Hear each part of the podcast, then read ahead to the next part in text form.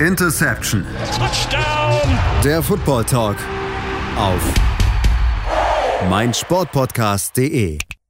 Interception, der Football Talk auf meinsportpodcast.de. Unsere Season Previews sind quasi mittendrin, mitten dabei.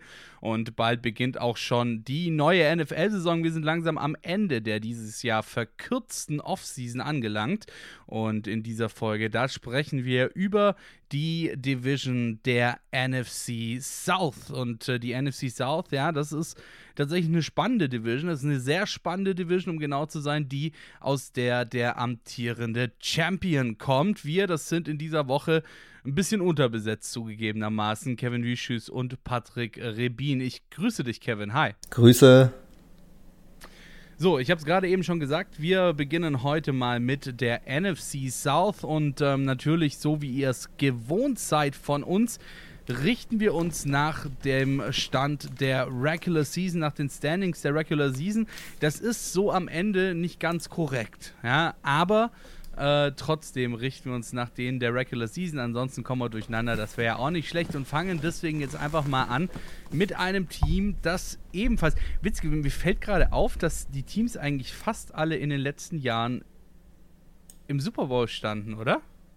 Ja, also die Falcons, zumindest, die Buccaneers. Zumindest die, die Falcons, Buccaneers und, und Panthers, ne?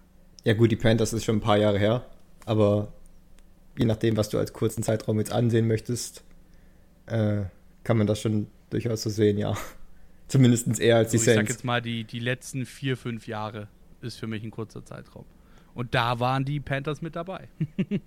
vier, fünf Jahre? Ist das nicht schon länger her? Ja. Ist, ist mein Zeitgedächtnis nee. so schlecht? Das war, das, das war, das muss vor ziemlich genau fünf Jahren gewesen sein, weil ich 2015, also vor sechs Jahren, bin ich nach Magdeburg gezogen und der Super Bowl war auf jeden Fall schon in Magdeburg. Also kann er frühestens im Februar 2016, also vor fünf Jahren gewesen sein. Ja. Okay, ich bin jetzt gerade. Das kommt mir wirklich weit, das kommt mir vor, als wäre das viel länger zurück. Also ich habe diesen, diesen Eagles Patriots Super Bowl, den habe ich so bei 2015, 2016 im Kopf. Aber Genau, es müsste, warte, wenn ich es richtig im Kopf habe, dann müsste es gewesen sein Patriots gegen Seahawks, dann Seahawks gegen, ähm, gegen Panthers, äh, Broncos gegen Panthers. ich wollte gerade sagen, ja. Seahawks gegen Panthers, genau. Broncos gegen Panthers, dann Patriots gegen Falcons, oder? Ja, nee, ja, doch. Genau. Dann Patriots ja. gegen Eagles. Genau, und so weiter Patriots und so fort. gegen Rams und so weiter und so fort. Ja, also genau, vor fünf Jahren müsste das gewesen sein, 2016. Ja. Siehst du mal, so lange ist das nämlich noch gar nicht her. Und ähm, jetzt fangen wir aber trotzdem, bleiben wir erstmal weg von den Carolina Panthers, bleiben wir erstmal beim schlechtesten Team der vergangenen Saison. Das waren die Atlanta Falcons. Und ähm, ja, was soll man denn auch sagen? Atlanta Falcons ist es irgendwie in den letzten Jahren seit dem letzten Viertel des Super Bowls ist es irgendwie so ein, wie, wie ein Verkehrsunfall, ne? Ähm, ja, also die Falcons haben sich seit dem Super Bowl, seit dem tragischen Super Bowl-Loss äh, halt konstant irgendwie zurückentwickelt. Ähm, ich will es nicht Super Bowl Hangover nennen, denn sie haben ja nicht gewonnen. Davon spricht man ja eigentlich eher bei dem Team, das gewonnen hat. Aber es wirkte gerade in den ersten Jahren nach dem Super Bowl so, als würde das Team wirklich noch daran zu knabbern haben. Und sie haben sich faktisch von dieser 28 zu 3, war es 28 zu 3? 27 zu 3? Ja, genau, 28 ähm, haben 3, sie sich ja. halt. Ich habe das T-Shirt auch noch hier. haben sie sich halt nie wirklich erholt. Und gut, die vergangene Saison war auch von unglücklichen Umständen, sage ich mal, geprägt. Ähm, ob man jetzt auf die in-and-Outs, also die zeitweisigen, zeitweiten Verletzungen von Julio Jones schauen möchte oder ähm, einfach auf die Tatsache, dass das Team quasi nie wirklich in den Tritt gekommen ist. Ähm, die Verletzungen von, von Devonta Freeman zum Beispiel auch. Ja, eben. Und hattest du, hattest du einen richtig starken Running Back, der eben auch gerade da sehr, sehr stark performt hat. Ähm, und dann haben ihn ja diese Verletzungen komplett raus und jetzt ist er ja nichts mehr so, weißt du, ich meine? Genau, genau. Und deswegen würde ich die letzte Saison vielleicht auch so ein bisschen ausklammern, wobei sie natürlich dann der Tiefpunkt dieses, dieser Entwicklung, dieser Rückentwicklung, wenn man so möchte, gewesen ist. Und deswegen stehen die Falcons jetzt als erstes Team auf unserer Liste, weil sie die äh, mit, nicht nur als viertes draften durften, sondern eben auch in der Division das Schlusslicht gebildet haben. Und ich muss sagen, ich bin so ein bisschen unsicher, in welche Richtung man jetzt wirklich gehen möchte, weil da gewisse Off-Season-Moves einfach für mich nicht zusammengepasst haben. Aber ja, ich will jetzt auch nicht zu weit vorweggreifen. Also vielleicht hast du dazu noch äh, was zu sagen hinsichtlich der Entwicklung der letzten Jahre. Ja, ich sehe es tatsächlich sehr ähnlich. Ich meine, gut, jetzt ähm, musste dann ja auch Dan Quinn seinen Hut nehmen, ähm, war dann halt auch so ein bisschen das, das große Opfer dieser Zeit sozusagen. Ähm, ich muss tatsächlich sagen, wenn man jetzt mal von diesem Abgang von Julio Jones absieht, der tut ihnen natürlich weh, gar keine Frage. Er ist einer der besten Wide Receiver, ähm, die derzeit in der NFL spielen, ähm, trotz seiner, du hast sie schon, an, äh, schon, schon angesprochen, seiner zeitweiligen Verletzungsprobleme. Ähm, aber trotzdem muss ich sagen, finde ich das Roster vielleicht sogar erneut gar nicht mal so schlecht. Ja? Wenn wir uns gerade jetzt mal die offensive Seite angucken. Du hast auf Quarterback Matt Ryan, gut, er ist mittlerweile auch schon ein bisschen in die Jahre gekommen, aber so dieses Matty Ice gehen hat er ja eigentlich immer noch, oder? Ja, also ich halte Matt Ryan eigentlich auch für einen underrated Quarterback, muss ich sagen. Weil viele ja, ihn aufgrund absolut. seines Alters einfach als schlechter einordnen und als er tatsächlich ist. Also er hat über die Jahre immer seine Leistung gebracht. Er ist halt kein Aaron Rodgers, er ist kein Russell Wilson, er ist auch kein von der Mental Side, sage ich mal, kein Tom Brady. Aber das ist halt keine Kritik, die man berechtigterweise an ihm anbringen kann. Also er hat diese Falcons Offense als MVP in den Super Bowl geführt.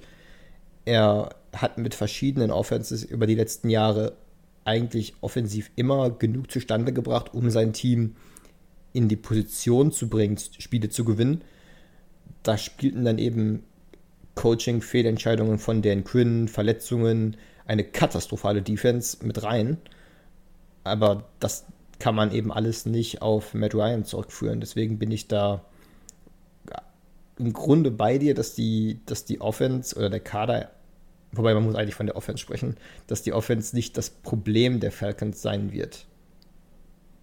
Gut, wobei sich die Defense mittlerweile ja auch verstärkt hat, das muss man sagen. Aber dazu kommen wir später. Ich würde jetzt erstmal noch mal ein bisschen weiter auf die Offensive eingehen, weil auf Running Back sieht es an sich auch gar nicht mal so schlecht aus, zumindest in der zweiten Reihe. Du hast mit Cordero Patterson hast du einen Running Back, der schon die ein oder andere gute Aktion gezeigt hat, gerade eben auch dann als ähm, Returner, was ja was ja gerade zum Beispiel auch bei den, bei den New England Patriots eine seiner Hauptaufgaben war.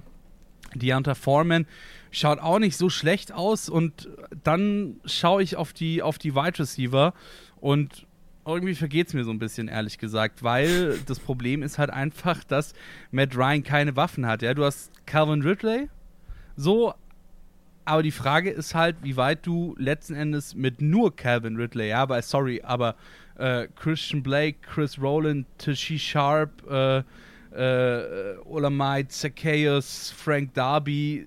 Ja, du weißt, worauf ich hinaus will, ne? Ähm, wie gut du diese Offensive jetzt von diesen zwei Positionen her ins Laufen bringen kannst, bin ich mir persönlich nicht sicher. Also bei Calvin Whitley, erstmal, Stefan würde dir wahrscheinlich widersprechen, wenn er hier wäre. Aber Calvin Whitley, die, die Sache ist natürlich, er hat letztes Jahr sehr gut gespielt, hatte aber auch in den letzten Jahren, in denen er immer seine Rolle sehr gut ausgefüllt hat, zeitweise überperformt hat, hatte er eben Julio Jones auf der anderen Seite. Und jetzt ist es, Richtig, jetzt ist es genau. quasi das erste Mal, dass die Rolle des Wide right Receivers One auf Kevin Whitleys Schultern lastet. Und da muss er jetzt beweisen, wenn die Defenses sich auf ihn einstellen und wissen, dass er das Number One Wide Receiving Target ist, wenn man jetzt Kyle Pitts mal ausklammert, den man eigentlich mit dazu zählen sollte. dann. Was meinst du denn, warum ich die Tight End Position noch ausgelassen habe? Ja, tut mir leid, dass ich da jetzt ein bisschen vorweggreife. also es würde mich auch nicht wundern, wenn Kyle Pitts da auch auf Wide Receiver aufgestellt wird und dann die Tight End Position ja. durch jemand anderen begleitet wird bei gewissen Sets. Aber ähm, das ist eben eine Aufgabe, wo ich gespannt bin, wie Kevin Ridley die lösen wird, weil es eben was anderes ist, ist, wenn du als klare, klares Number One Target aufgrund seines Standings, weil man eben auch nicht weiß, was Kyle Pitts dann wirklich leisten wird auf NFL-Ebene. Man kann es zwar prognostizieren, man weiß es aber nicht. Und deswegen ist es für Kevin Whitley eine völlig andere Ausgangssituation. Ähm, das ist jetzt so ein bisschen diese Juju Smith-Schuster-Situation, ja. finde ich. Du ja. hast einen Wide Receiver, der eben als Nummer 2 Wide Receiver extrem gut abgeliefert hat. Ja, ich meine, das sind wirklich extreme Parallelen jetzt äh, zwischen Calvin Ridley und Juju Smith-Schuster als Nummer 2 Wide Receiver super krass abgeliefert, extrem abgehypt. Ähm, du hast gesagt, äh, teilweise schon ein bisschen überperformt fast. Äh, dann bricht der Nummer 1 Wide Receiver weg. Gut, hier war es jetzt, weil ähm, Julio Jones halt ja weg wollte und äh, bei den Steelers, weil Antonio Brown ganz weit weg wollte. ganz weit weg ist. Im Kopf. Ganz weit weg ist im Kopf, richtig. Ähm, deswegen finde ich, dass man diese Situation tatsächlich sehr, sehr gut vergleichen kann. Und ähm, das, denke ich mal, auch Calvin Ridley jetzt durch die Situation bei den Steelers, durch die Situation mit Juju Smith-Schuster da vielleicht auch ein bisschen gewarnt ist, wo das hinführen kann, oder? Mm, also ein entscheidender Unterschied zwischen den beiden Personalien ist natürlich, dass bei Juju hatte ich den Eindruck, dass er seinerseits sich auch klar als Wide Receiver One gesehen hat und so ein bisschen unterschätzt hat, ja. welche Rolle AB eingenommen hat und wie wichtig AB für seine eigene Production war. Bei Kevin Whitley war das ja mehr so, naja, du musst halt jetzt gerade in der letzten Saison, wo Julio Jones eben zeitweise ausgefallen ist, musste sich Kevin Ridley quasi in die Rolle des Wide Receiver Ones reinfinden. Und ich glaube aber schon, dass er dadurch gewarnt ist, auch welche, wie das ganze Szenario sich auch entwickeln kann, ja. So, dann ähm, jetzt nochmal ganz kurz auf Kyle Pitts. Ähm, wir haben es jetzt gerade eben schon gehabt von ihm. Tight End äh, Pick Nummer 4 in diesem Draft. Ähm, als, als der krasse neue Star eigentlich fast schon gehypt gewesen im Draft. Ähm, also es führte eigentlich kaum einen Weg dran vorbei, ihn zu nehmen, auch wenn natürlich ähm, bei, den, bei den Falcons noch andere äh, klaffendere Lücken bestanden hätten. Darüber will ich jetzt aber tatsächlich, weil wir auch schon ein bisschen in der Zeit fortgeschritten sind, gar nicht mehr so drauf eingehen. Das hast du ja schon alles gesagt. Ähm, ich würde tatsächlich auf die Offensive Line noch eingehen wollen, denn das ist tatsächlich auch ein sehr, sehr großer Baustein, ähm, den die Falcons oder dem die Falcons sich mal lieber angenommen hätten, gerade eben auch, weil ihr Quarterback schon ein bisschen älter ist. Du bist überhaupt nicht gut aufgestellt ähm, in der Offensive Line. Ähm, du bist, ich habe jetzt gerade vorhin auch mal so ein bisschen, äh, so ein bisschen rumgeschaut und bei, bei PFF zum Beispiel sind die Atlanta Falcons ähm, in ihrer Offensive Line jetzt für die kommende Saison Platz 24, was halt wirklich katastrophal ist.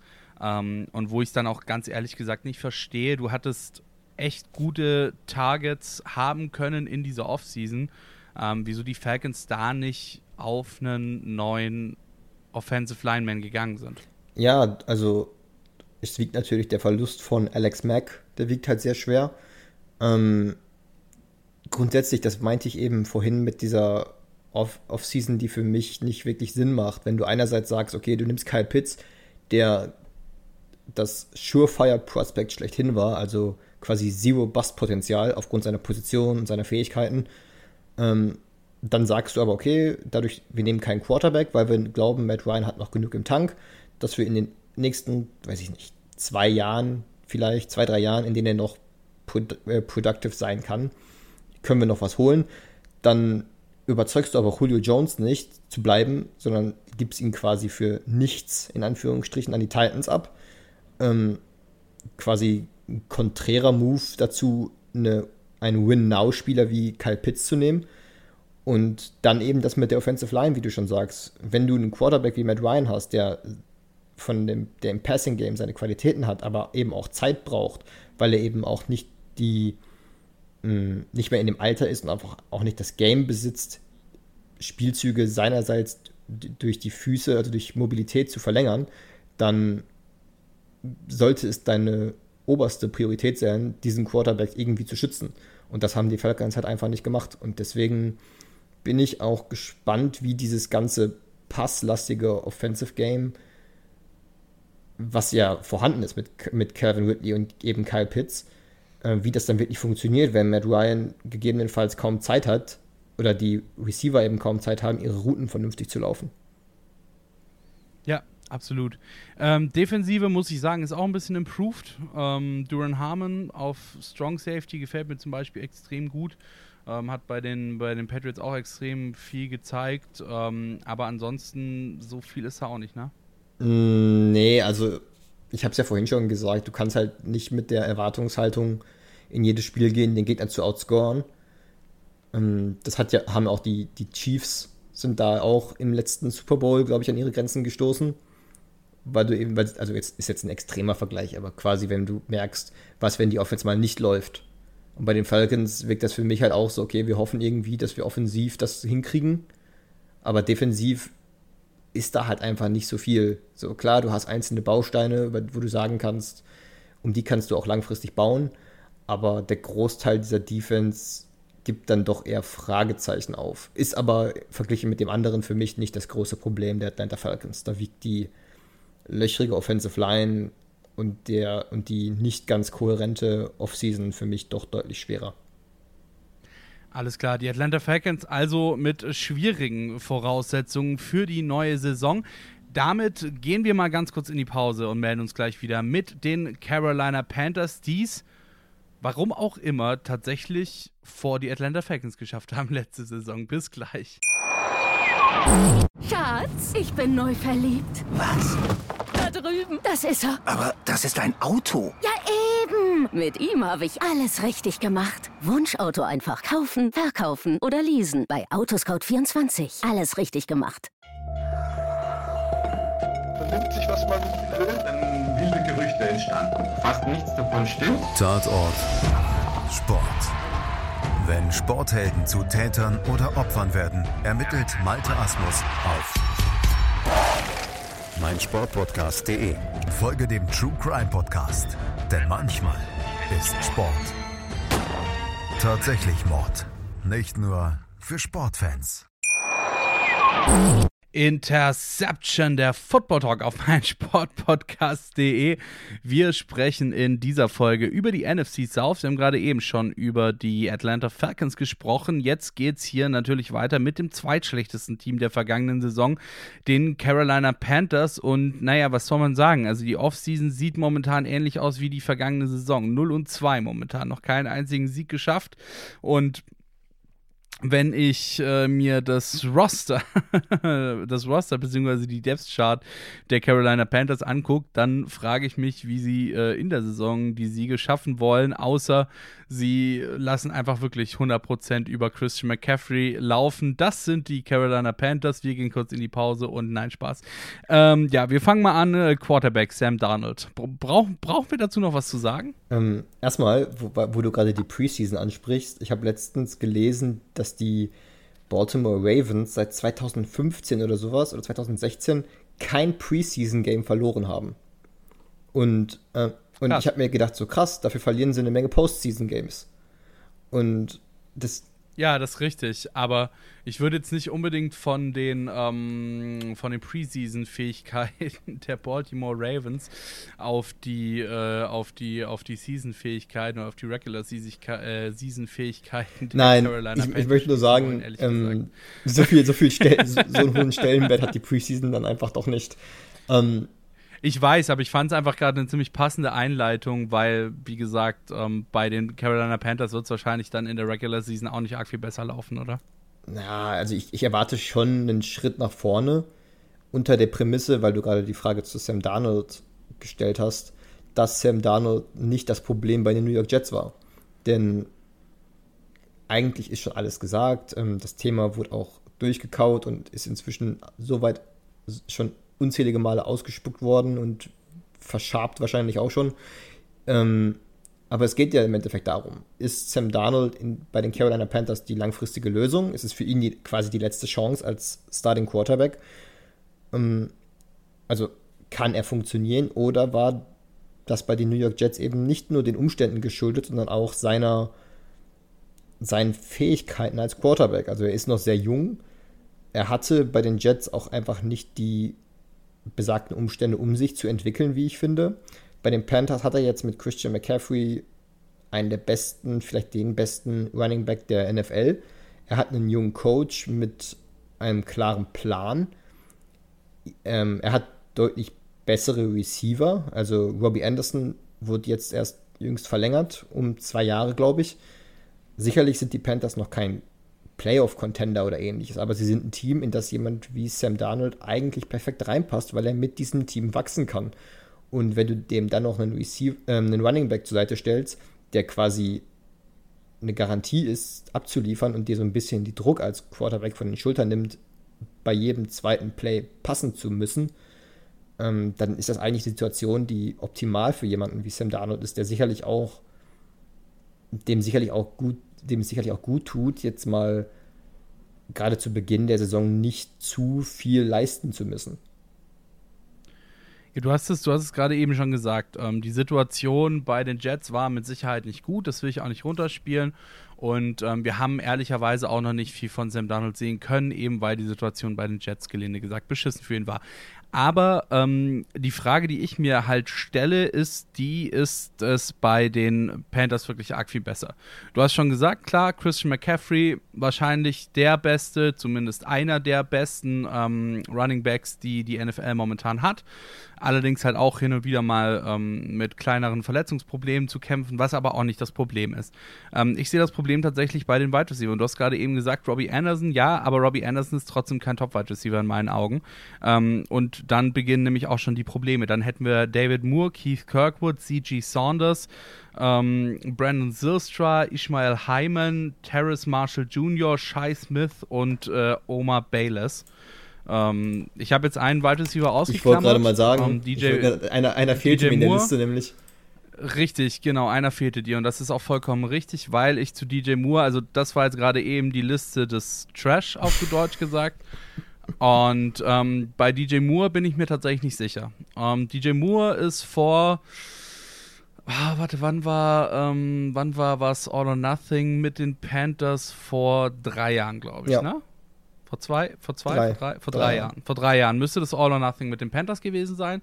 Und ähm, da war gerade die Zeit, als DJ Moore wirklich gekommen ist, sich gefunden hatte und eben dann auch so ein bisschen impressed hatte.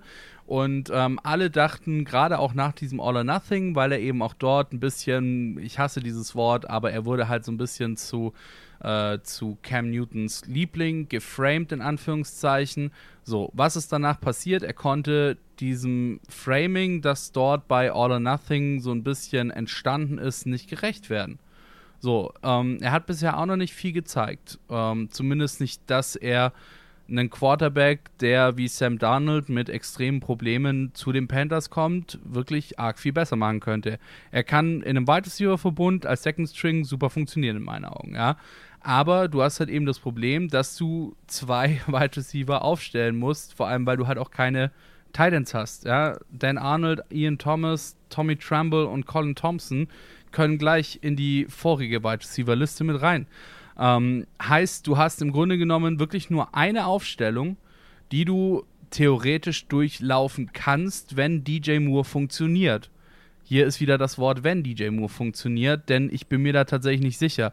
Wenn DJ Moore nicht funktioniert, dann hast du Christian McCaffrey und Robbie Anderson. Heißt für die Defense, du stellst die Box zu, mit einer, keine Ahnung, 6-1 zum Beispiel, stellst die Box zu, stellst 6 vorne in die Line rein ähm, und, und einen dahinter und dann stellst du deine Safeties, ähm, stellst du deine Safeties relativ tief auf, ähm, deckst Robbie Anderson mit diesem einen, ähm, Mittellinebacker zum Beispiel und das Spiel ist wieder zerstört und Sam Darnold hat keine einzige Anspielstation. Warum? Weil, wie gesagt, die Box zugestellt ist mit ähm, Defender on the Line und Robbie Anderson halt auch von ja, mindestens einem Linebacker und einem Safety zu jeder Zeit gecovert ist. Na gut, für mich malst du das Ganze da jetzt ein bisschen sehr schwarz. Also ich weiß, was du meinst. DJ Moore hat für mich in den letzten beiden Jahren extrem überzeugt. Ähm, ihm hat sicherlich auch die, der Zugang, also der Neuzugang der Robbie Anderson ja einst war bei den Panthers, enorm geholfen, weil er ihm eben gewissen Druck von den Schultern genommen hat. Robbie Anderson ist halt ein Typ, den, der funktioniert halt einfach. Also der macht das, was er macht, eben extrem gut und das schon über einen längeren Zeitraum. Hat er auch bei den Jets, wenn ich mich nicht recht entsinne, wo er vorher war, ähm, sehr gut gemacht. Und einfach im Lauf, Ja. Verlauf seiner Karriere ist das halt so, dass so Robbie Anderson ist kein Upside Wide Receiver One, aber einer, der dir seine 800, 900 mit in guten Zeiten 1000 Yards per Season halt bringt. Und an der Seite von so jemandem kann ein DJ Moore absolut funktionieren. Du musst ihn halt in das richtige System packen und ihm nicht auflasten, der klare Wide Receiver One zu sein, der auf dem halt zu viel lastet. Und deswegen bin ich da halt nicht so skeptisch. Klar, Tight End, hm, und im Endeffekt hast du dann eben nur, in Anführungsstrichen, nur McCaffrey, Anderson und DJ Moore. Aber mein Gott, so, das ist, ich kann dir eine Handvoll Teams nennen, wenn nicht mehr. Die würden diese drei Spieler mit Kusshand gegen ihre Skill-Position-Player tauschen. Also, ich, Ja klar, aber du hast jetzt, du hast jetzt gerade eben, du hast jetzt gerade eben, sorry, dass ich unterbreche, aber ich wollte nochmal auf das Thema eingehen. Du hast gerade eben schon wieder das Wort äh, zweimal wenn benutzt. So, ja? Wenn äh, DJ Moore jemanden an seiner Seite hat und wenn Robbie Anderson einen an seiner Seite hat, ähm, aber das ist mir halt, weißt du, wie ich meine? So, das ist mir halt ein bisschen zu viel, wenn der einen an seiner Seite hat, weil jeder von den beiden braucht halt einen an der Seite, der ebenfalls ja, aber sie, aber sie haben ja, also Und die da- Sache ist, sie funktionieren halt, sie, sie bedingen sich eben gegenseitig. Aber sie haben sich ja auch gegenseitig. Naja, klar. ich sag ja nicht, Klar, aber wie gesagt, dann kommt halt noch dieser Faktor Sam Darnold dazu. gut, okay, der eben auch bisher noch nicht überzeugt hat.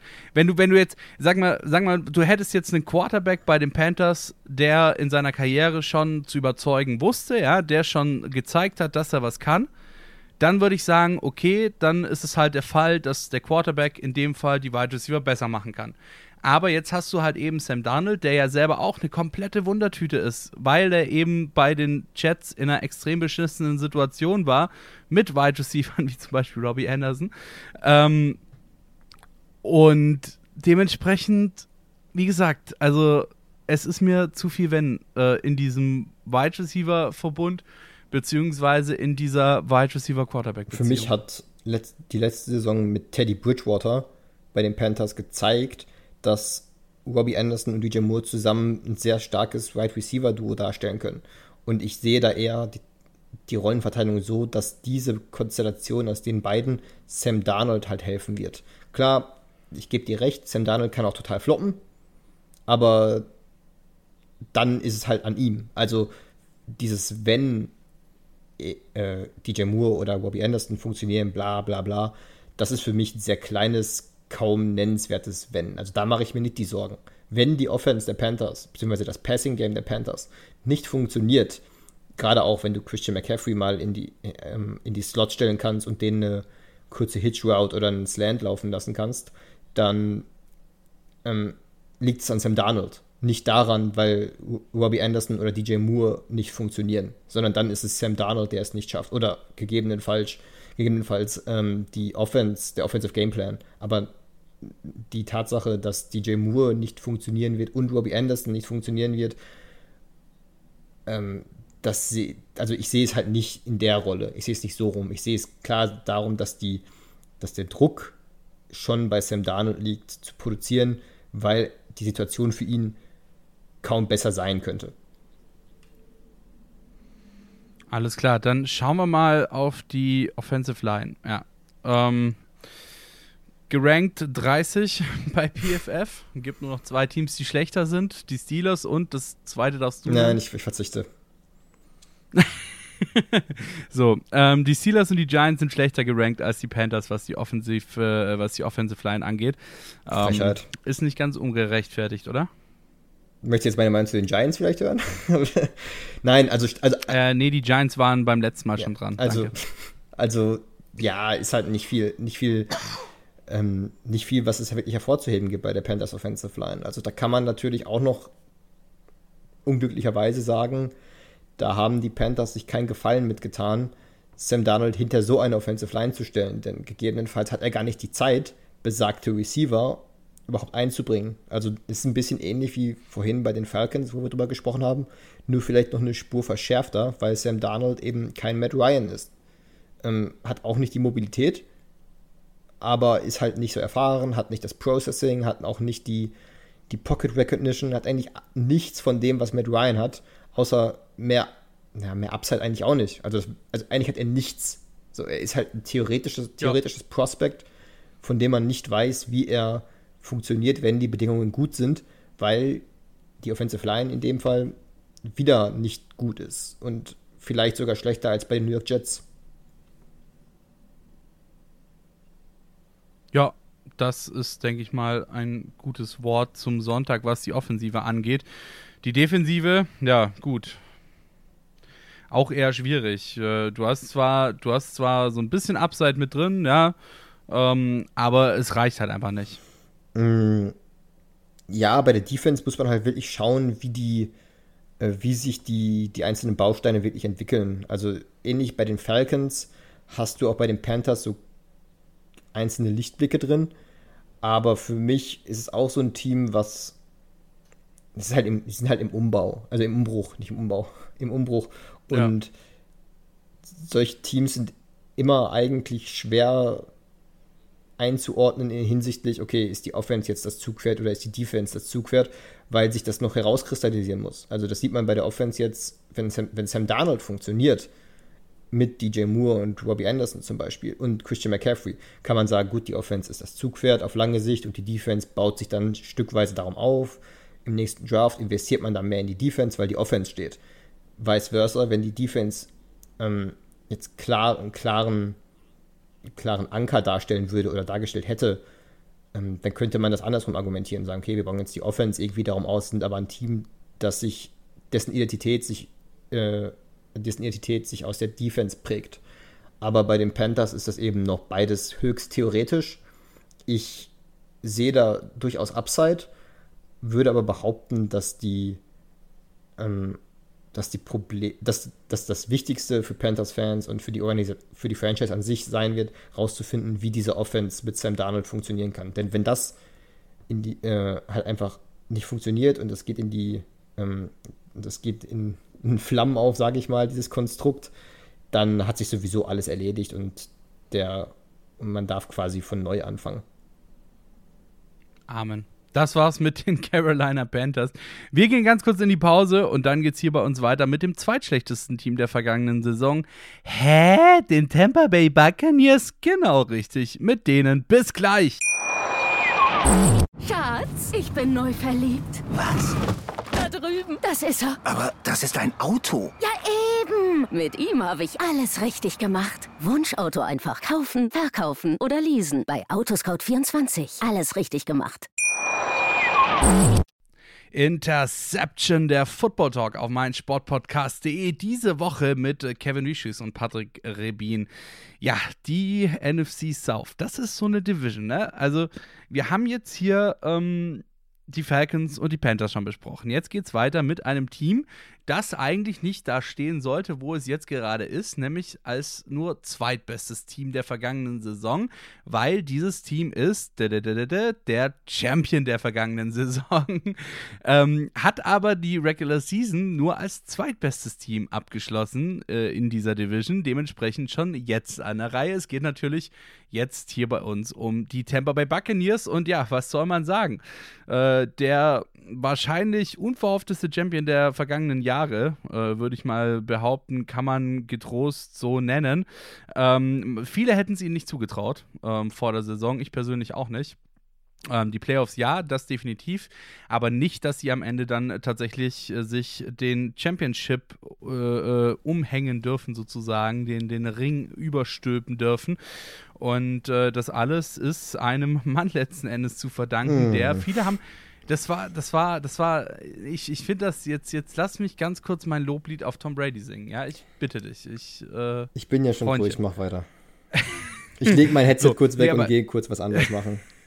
Mach das mal, dauert nur eine halbe Stunde, keine Sorge. Ähm, nee, aber jetzt mal ernsthaft. Tom Brady ist vor der letzten Saison quasi für tot erklärt worden. Ja, es hieß, äh, oh, er macht seine Legacy damit kaputt, jetzt geht er von den Patriots, er ist ein System Quarterback, er kann nur unter Belichick erfolgreich sein. Nein, er hat ein Championship gewonnen mit seinem Team, was, ja, gut, Mike Evans und Chris Godwin, so. Ähm. und jetzt stehen wir vor dieser Saison und wir haben das exakt gleiche Tampa Bay Buccaneers Roster wie in der vergangenen Saison. Ähm, würdest du sie erneut als Champion sehen, Kevin? Ähm, okay, ich beantworte erst eine Frage und dann möchte ich noch was zu Tom Brady sagen. Ähm, erstmal. Nicht erlaubt. erstmal ja, man muss sie mit reinzählen, denn es gibt ja dieses schöne Sprichwort, ähm, to, to be the man, you gotta beat the man. Und die, die Buccaneers haben jetzt einfach keine spektakuläre Offseason gehabt, aber die mussten sie halt auch nicht haben. Sie haben halt keine Verluste zu verzeichnen. Und du als Patriots-Fan weißt es am besten. Die Kunst ist immer, nach einem Super Bowl-Triumph die Spieler, die sich hervorgetan haben, zu halten, wenn es nicht gerade deine Superstars sind. Denn gerade so diese Rotation-Player, die dann in der Free Agency meistens einfach überbezahlt werden von anderen Teams, die fehlen dir dann im nächsten Jahr. Und das Problem hatten die Buccaneers halt nicht. Die haben es geschafft, alle Spieler, und sei es jetzt Starter oder Rotation Piece, beisammen zu halten. Also klar, es, es gab da nicht viele Gerüchte, aber auch so Spieler wie Chris Godwin oder ähm, selbst auf Running Back oder so, die Offensive Line, alles, die Defense, was ja quasi das Zugpferd gewesen ist im Super Bowl, ähm, alles, jeder einzelne Spieler hat sich dazu entschlossen, diesem, sich diesem Team zu verschreiben und dafür vielleicht auch gegebenenfalls auf Geld zu verzichten, weil die Chance auf einen erneuten Super Bowl-Triumph halt nirgendwo anders vergleichsweise groß ist. Und abschließend zu Tom Brady, ähm, ja, tot, er wurde halt tot gesagt. Ich bin auch jemand, der gesagt hat, okay, jetzt reicht es dann auch langsam mal. Ähm, dem, für mich waren gewisse Parallelen zu LeBron James erkennbar mit dem Wechsel zu den Buccaneers. Also du als Basketballfan weißt es auch. LeBron war halt auch immer gut darin zu wissen, wann es Zeit ist, das sinkende Schiff zu verlassen, weil er gesehen hat, irgendwo anders ist die Chance, einen Titel zu holen, besser. Ähm, das hat er gemacht, als er zu den Miami Heat gegangen ist. Er hat es gemacht, als er dann gesehen hat, okay, jetzt werden wird der Roster hier bei den Miami ein bisschen alt. Äh, aber da in Cleveland, da habe ich einen habe ich einen hohen Draft-Pick, den kann ich tauschen. Da habe ich Kyrie Irving, da kann ich einen Titel holen. Und dann eben, okay, bei den Lakers, die Cleveland Cavaliers, jetzt wird es ja alt, jetzt kann ich ja nichts mehr holen. Hat er dasselbe gemacht.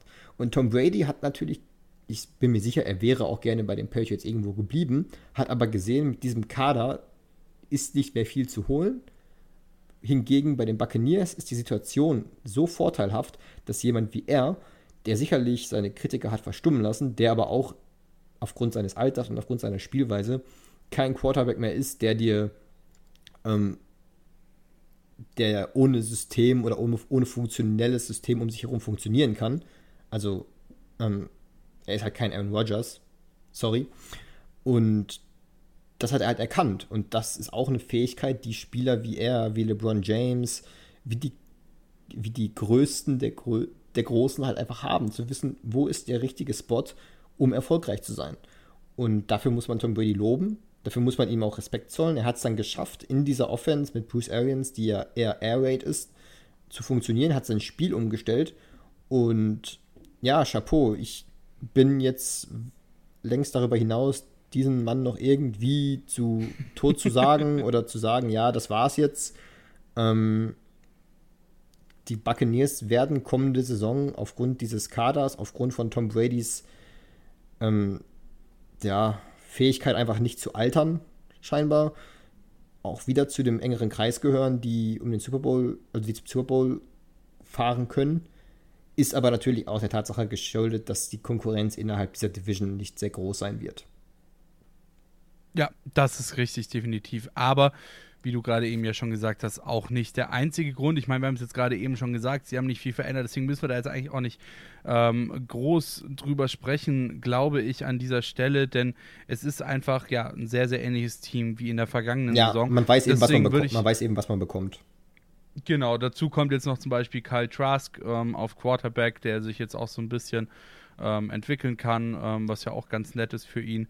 Ähm, und was ich auch noch dazu sagen wollte, ähm, ich bin ja persönlich ein sehr großer Last Chance U-Fan und ähm, die Tampa Bay Buccaneers dürften tatsächlich das erste Team sein, das mit einem Last Chance U-Spieler, John Franklin III, auch wenn er tatsächlich keinen einzigen Snap gespielt hat in der Saison, ein Championship gewonnen hat.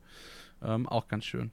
So, ähm, wir machen gleich mal weiter mit den New Orleans Saints. Ähm, ja, du hast schon gesagt, äh, die anderen Teams in der Division sind diese Saison nicht unbedingt äh, zu den äh, größt favorisierten Teams der Liga. Und ähm, ich denke mal, die Tampa Bay, äh, die, sorry, New Orleans Saints kann man da auch sehr, sehr gut dazu zählen. Quarterback, ja, Jameis Winston Mittlerweile hat er eine Brille, ob es ihm hilft, äh, ist die gute Frage. Ähm, Alvin Kamara ist da natürlich die große Upside, aber dann Michael Thomas hat in der vergangenen Saison überhaupt nichts mehr gezeigt. Ähm, war lange verletzt, war dann irgendwie beleidigt und hat einfach so nicht gespielt, war dann wieder verletzt, hatte dann glaube ich, zwischendurch war er äh, auf der Corona-Liste draußen, dann war er wieder verletzt und ach, keine Ahnung. Ähm, Track One Smith auf Running Back ist jetzt auch nicht so das, ähm, was du dir wünschst. Er ist noch die größte Upside in, in diesem Wide Receiver, Wide Receiver Verbund da, in dem Wide Receiver Core. Aber jetzt halt auch nicht so geil, ne? Nee, also verloren haben sie Jared Cook, äh, Emmanuel Sanders, sind jetzt auch nicht die schwerwiegenden Verluste.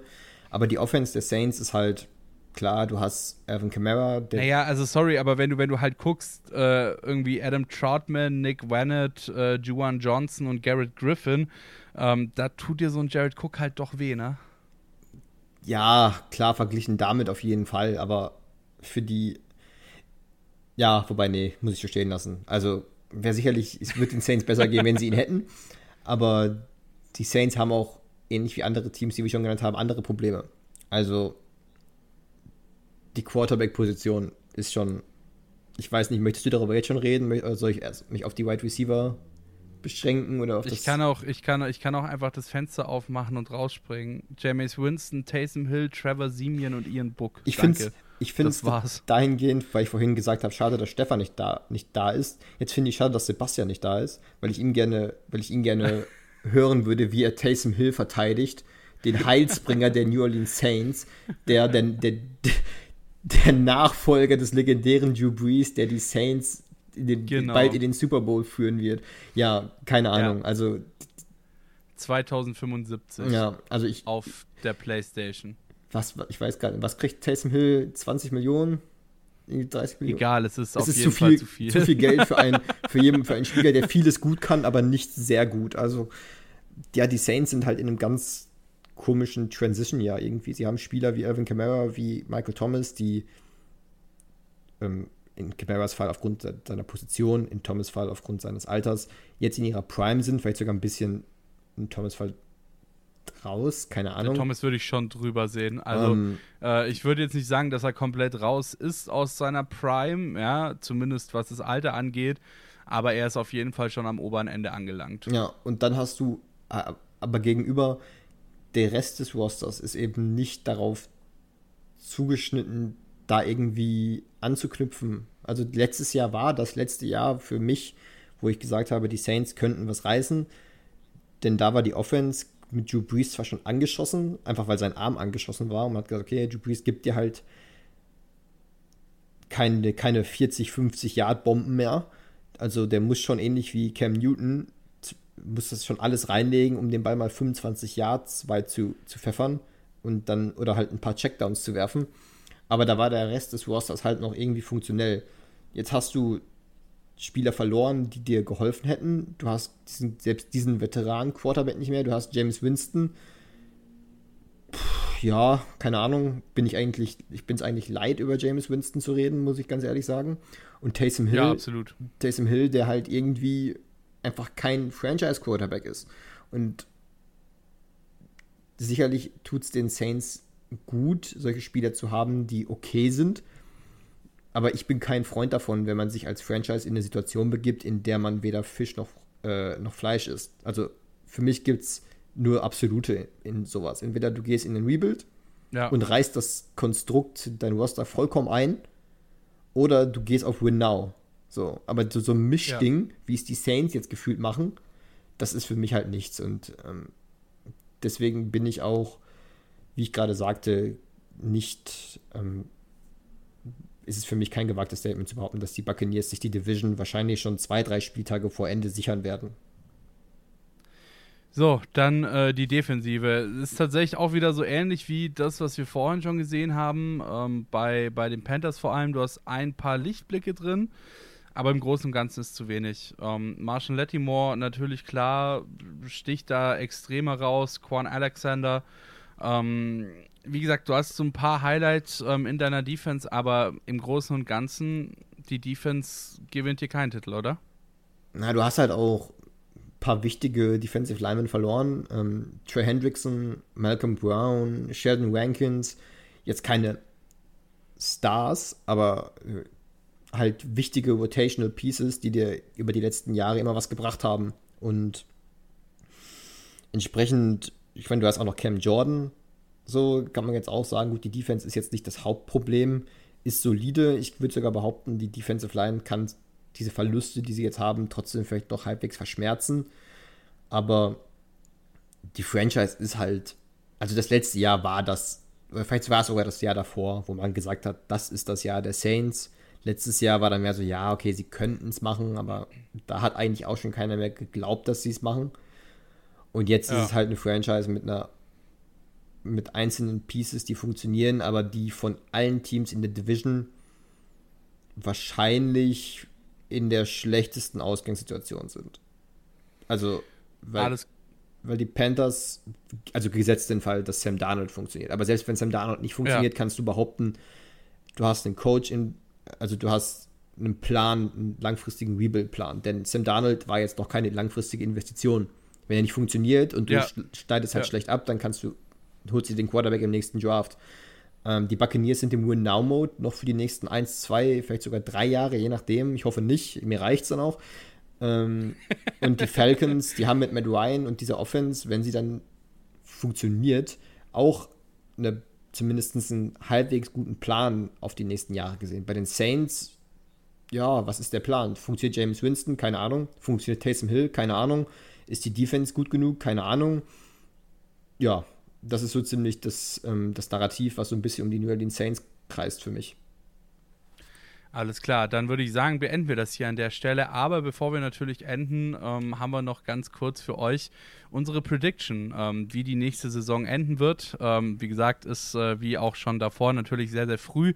Aber anhand dessen, was wir jetzt gerade so besprochen haben, äh, machen wir es wieder so wie beim letzten Mal auch. Ich äh, schlage vor und du stimmst zu oder lehnst ab. Alles klar. Und ähm, meine Liste sieht wie folgt aus: Vierter werden die New Orleans Saints. Dritter werden die da wird es jetzt tatsächlich schwierig. Ähm, Atlanta Falcons. Zweiter werden, vorausgesetzt, es funktioniert mit Sam Darnold, Robbie Anderson und DJ Moore, ähm, die Panthers. Und erster werden die Tampa Bay Buccaneers. Ähm, gehe ich nicht mit. Also ich würde die Saints auf vier gehe ich mit. Ich würde die Panthers auf drei setzen und die Falcons auf zwei. Alles klar. Gut, dann war es das tatsächlich auch schon für diese Ausgabe. Die NFC South äh, bleibt natürlich äh, immer dran. Äh, wir laden regelmäßig, wie ihr wisst, neue Podcasts hoch. Äh, hört die setzt Benachrichtigungen ein bei unseren Podcasts und natürlich ganz wichtig, folgt uns auf Social Media Interception Football Talk auf Facebook at InterceptionFT, sowohl bei Twitter als auch bei Instagram. Patrick Rubin, Kevin Wieschüss, das war's mit der NFC South. Bis zum nächsten Mal. Ciao, ciao. Interception.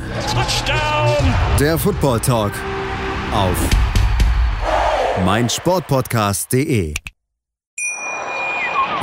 Schatz, ich bin neu verliebt. Was? Da drüben. Das ist er. Aber das ist ein Auto. Ja, eben. Mit ihm habe ich alles richtig gemacht. Wunschauto einfach kaufen, verkaufen oder leasen. Bei Autoscout24. Alles richtig gemacht. Wie baut man eine harmonische Beziehung zu seinem Hund auf? Puh, gar nicht so leicht. Und deshalb frage ich nach, wie es anderen Hundeeltern gelingt, beziehungsweise wie die daran arbeiten. Bei Iswas Dog reden wir dann drüber. Alle 14 Tage neu mit mir, Malte Asmus und unserer Expertin für eine harmonische Mensch-Hund-Beziehung, Melanie Lippisch. Iswas Dog mit Malte Asmus. Überall, wo es Podcasts gibt.